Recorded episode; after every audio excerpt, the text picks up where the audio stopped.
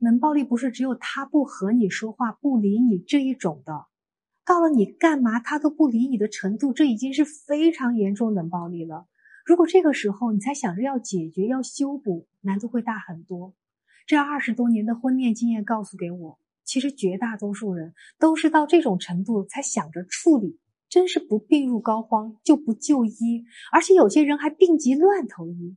真的别这样，他彻底不理你只是一个结果，但是他冷暴力的行为在日常生活中，你就可以发现端倪了。越早发现，越早做处理，你就越容易处理伴侣冷漠这件事情。下面我要跟你们说一下冷暴力大概有四种表现，回家对号入座一下，然后提前处理。最后一种表现最不容易发现，第一，不理你不沟通。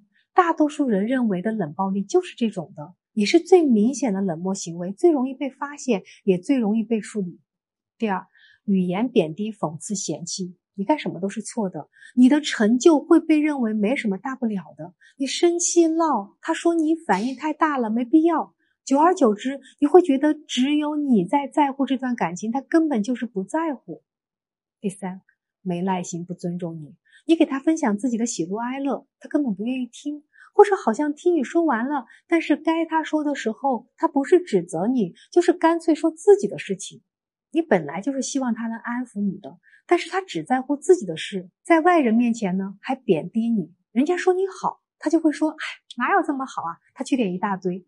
你被说的委屈了、羞愧了，他也根本不在意，还说就是个开玩笑嘛，你怎么那么小心眼之类的话。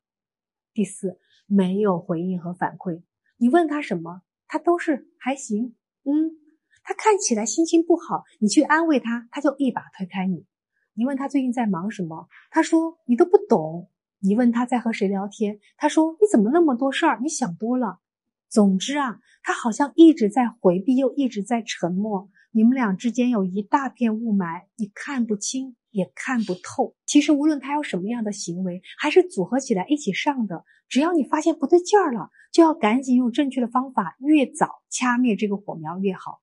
冷暴力啊，我称之为婚姻中的慢性病，似乎不至于致死，但是就让你活得非常非常痛苦。碰到这样的情况，就是早发现早治疗，不然本来就是一个微创手术的事情。你不在意，到最后又是化疗又是开刀的，就非常麻烦了。